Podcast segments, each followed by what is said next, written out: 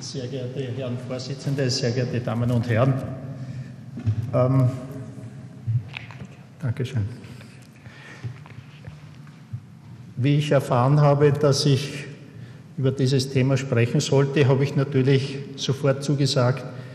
Ähm, schon aus, aus dem Grund, je älter man in der Medizin ist sozusagen oder je älter man wird, Kollege Sinzinger und ich haben das so besprochen, umso eher weiß man, dass der Anamnese eine entscheidende Bedeutung zukommt. Also es ist offensichtlich doch ein Altersfaktor, dass man zu dieser Erkenntnis kommt. Nun, aber im 21. Jahrhundert, wir haben Angiografie, wir haben 64 Zeiler, wir haben Nuklearmedizin. Welche Bedeutung hat die Anamnese heute noch? Ich hoffe, dass ich Ihnen in ganz kurzer Zeit doch die zentrale Bedeutung dieser ältesten Methode inklusive der physikalischen Untersuchung kurz darlegen zu können. Bei den instabilen koronaren Syndromen oder bei akuten Myokardinfarkten, wie Sie wissen, spielt die Anamnese die zentralste Rolle an sich. Das heißt, der erste Arzt kommt hin, die Symptomatologie ist das Entscheidende, das Ruhe-EKG, er muss jetzt unmittelbar entscheiden, speziell bei ST-Hebungsinfarkten, in welches Zentrum kann der Patient kommen, wo kann er sofort eine Intervention bekommen. Das heißt, die Anamnese hat eine ganz zentrale und wesentliche Stellung. Darüber werden wir aber heute nicht sprechen, sondern wir sprechen über den Stellenwert der Anamnese in der Diagnostik bezüglich der stabilen Angina pectoris oder der koronaren Herzerkrankungen mit verschiedenen Gesichtern sozusagen. Wir müssen uns über die Nomenklatur bewusst sein und das ist studentisches Wissen sozusagen, aber trotz alledem, allen Überlegungen, die der Anamnese zugrunde liegen, müssen auch Definitionen folgen. Die Definition international und auch aufgrund der Definition der Europäischen Kardiologischen Gesellschaft und natürlich auch der Österreichischen Kardiologischen Gesellschaft ist insofern, dass typische Angina pectoris unterschieden wird, atypische Angina pectoris und der unspezifische Thoraxschmerz. Oder Patienten, die asymptomatisch sind und aus irgendwelchen Gründen eine Untersuchung bekommen und dann die koronare Herzerkrankung festgestellt wurde. Sehr oft sind das aber Patienten, die ein sogenanntes Angina pectoris Äquivalent haben. Das sind Patienten, die zum Beispiel beim Stiegensteigen Atemnot bekommen. Das ist auch ein Bild, das in jedem Lehrbuch ist möchte aber kurz nochmal die Definition, die exakte Definition machen zwischen typischer Angina atypischer Angina und unspezifischen Brustschmerz.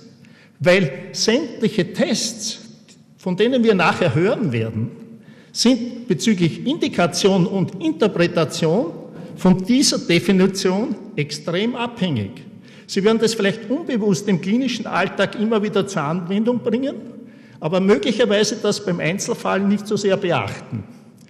Der typische Angina pectoris Schmerz ist meist retrosternal, große Fläche, Sie wissen, Ausstrahlung möglicherweise in den linken Arm, in den rechten Arm, in den Hals oder in den Bauch-Oberbauchbereich. Klassisch für die typische Angina pectoris ist die Belastungsabhängigkeit, und das Verschwinden des Schmerzes innerhalb von zwei bis fünf Minuten, eventuell auch das Verschwinden des Schmerzes nach Nitroglyceringabe. Auslöser wissen Sie, Belastung, aber zum Beispiel sehr, sehr hohe Spezifität hat die Kälteangina pectoris. Also wenn der Patient in die Kälte hinausgeht, kalter Wind bläst entgegen und der Patient hat diese typischen Beschwerden, dann können Sie mit großer Sicherheit davon ausgehen, dass eine koronare Herzerkrankung oder eine typische Angina pectoris vorliegt. Wie äußert sich die atypische? Die atypische hat in der Lokalisation Ähnlichkeiten mit der typischen, nur die Auslöser bzw. die Konstanz der Beschwerden ist unterschiedlich. Und wir wissen, dass speziell Frauen im Vergleich zu Männern sehr häufig eine atypische Angina pectoris haben. Das heißt, sie haben in Ruhe Beschwerden relativ häufig und die Auslöser sind nicht ganz so typisch Und auch die Schwelle, wann die Angina pectoris auftritt, ist nicht so konstant. Atypische Angina pectoris. Äh, der unspezifische Thoraxschmerz ist dann eine Differentialdiagnose, über die ich aber jetzt natürlich nicht sprechen werde in der Kürze der Zeit. Nun, die physikalische Krankenuntersuchung, wenn man das so in den Büchern sieht, spielt für die Erstdiagnose der koronaren Herzerkrankung keine entscheidende Rolle. Ich glaube aber sehr wohl, wenn wir sorgfältig untersuchen, und dazu brauchen wir möglicherweise nur fünf Minuten, haben wir gute Anhaltspunkte über Differentialdiagnose und verschiedene andere Dinge, nämlich Risikokonstellationen. Das heißt, wenn wir das Stethoskop nehmen und zum Beispiel über die Karotis halten, wenn ich ein Geräusch habe über der Karotis, kann ich annehmen, es ist ein Plak, oder eine Stenose. Ich kann es nicht quantifizieren, aber ich weiß, hier muss ein Strömungsgeräusch sein. Dasselbe ist natürlich über der Aorta. Das heißt, Aortenstenosen auf degenerativer Basis, das ist ja das häufigste Vitium, das derzeit vorkommt, immer mehr und mehr zunehmend, weil die, die Alterung der Bevölkerung ist. Auch das ist die Erstdiagnose mit Stethoskop.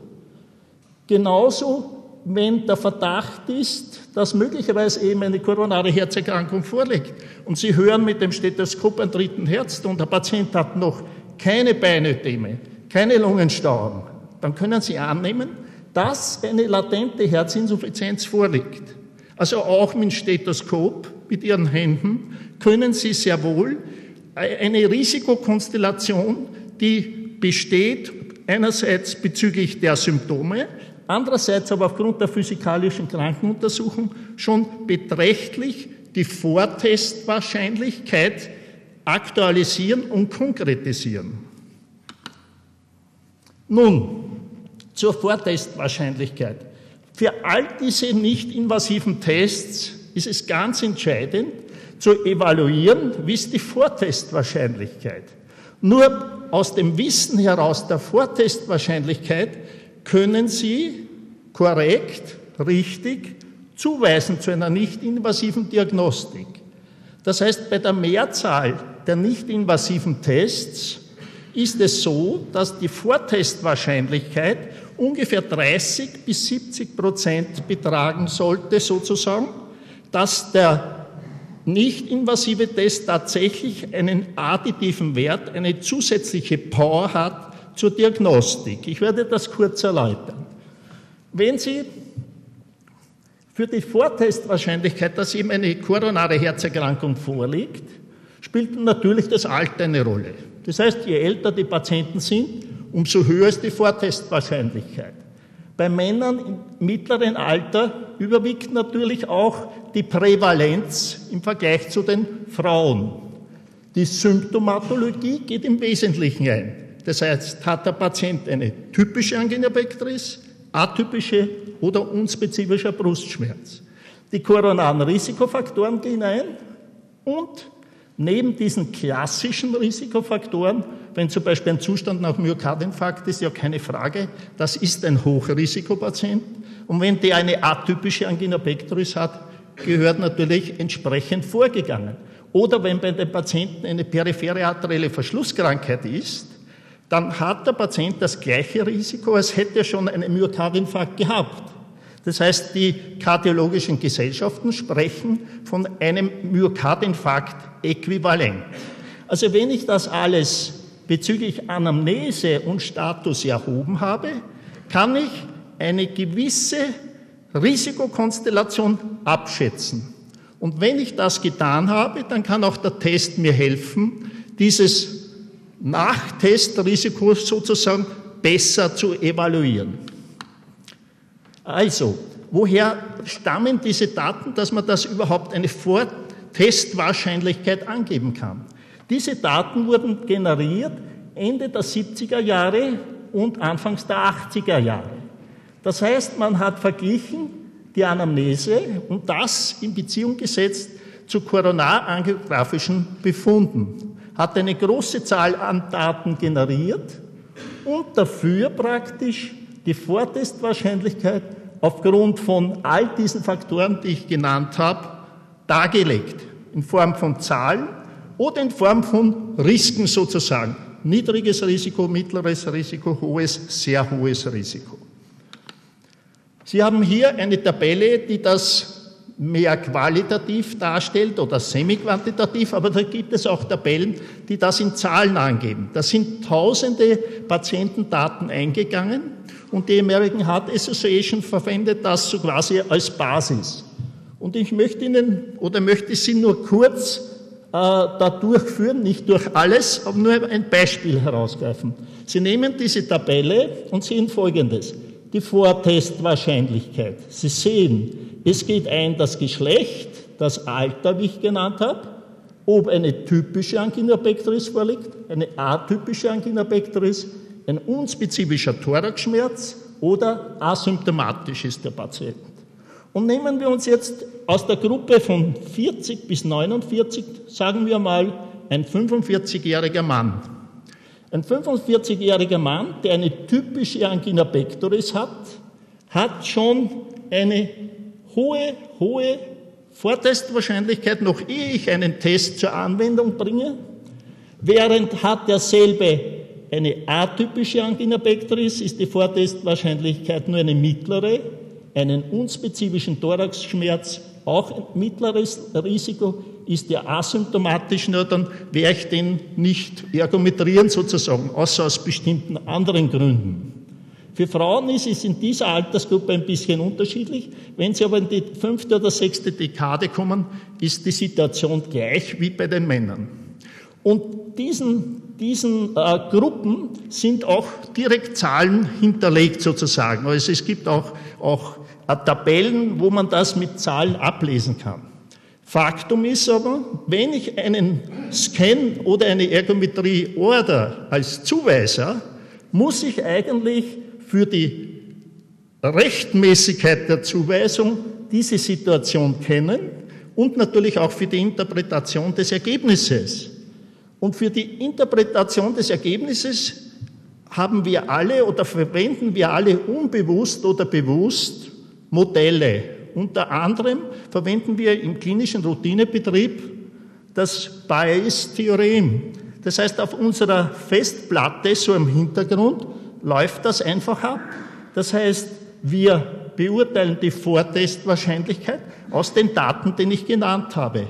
Alter, Geschlecht, Risikofaktoren, typische Angina pectoris und aus dem heraus generieren wir selber die Vortestwahrscheinlichkeit. Dann kennen wir bei Ergometrie oder Nuklearmedizin Sensitivität und Spezifität, das werden die Nachredner dann behandeln.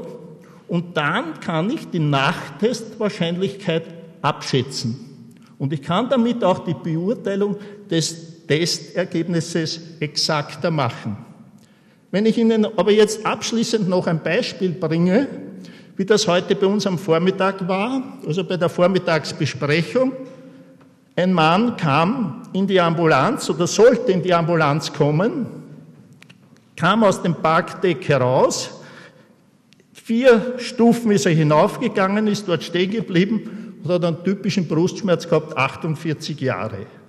Wir haben den natürlich nicht ergometriert, wir haben auch keinen Scan gemacht, sondern wir haben ihn eine halbe Stunde oder eine Stunde später, nachdem wir ein Labor gehabt haben, angiografiert, der hochgradige Elatestomose und, und, und hat mittlerweile einen Stent und, und ist behandelt. Das heißt, die Vortestwahrscheinlichkeit dieses Patienten war so extrem hoch, dass ich keinen Zwischentest brauche.